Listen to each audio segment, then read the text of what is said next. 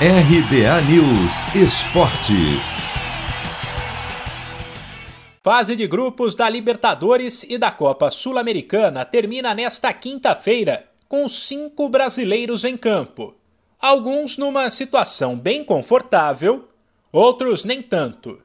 Nove da noite no horário de Brasília, o Flamengo recebe o Vélez da Argentina no Maracanã.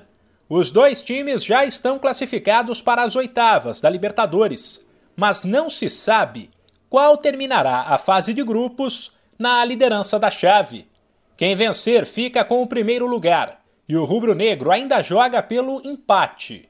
Ser líder do grupo garante o direito de fazer a segunda partida das oitavas de final em casa e, teoricamente, contra um adversário mais fraco, uma vez que será alguma equipe que ficou em segundo em outra chave.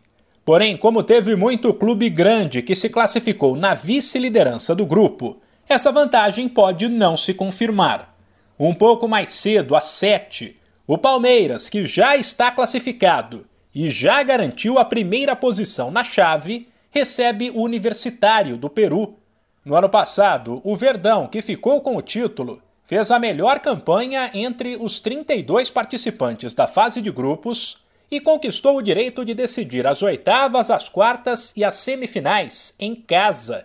Em 2021, a equipe até tentou repetir a dose, mas o Atlético Mineiro já garantiu o primeiro lugar geral, que por outro lado, na Sul-Americana, pode ficar com o Grêmio. O Imortal é o único time com 100% de aproveitamento na competição e joga fora de casa às nove e meia da noite contra o La Equidad da Colômbia. Também às nove e meia, o Atlético Paranaense recebe o Alcaz, do Equador, em uma situação curiosa.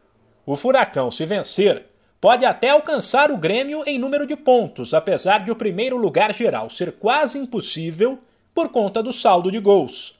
Mas se perder, pode ser ultrapassado pelo Melgar, que no mesmo horário recebe o Metropolitanos e ser eliminado.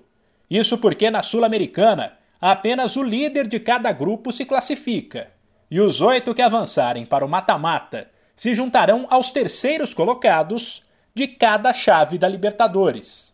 Por fim, 7 e 15 da noite, tem Jorge Wilstermann da Bolívia e Ceará. Se vencer, o time brasileiro estará classificado.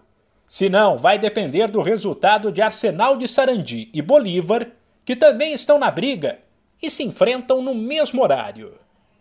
De São Paulo, Humberto Ferretti.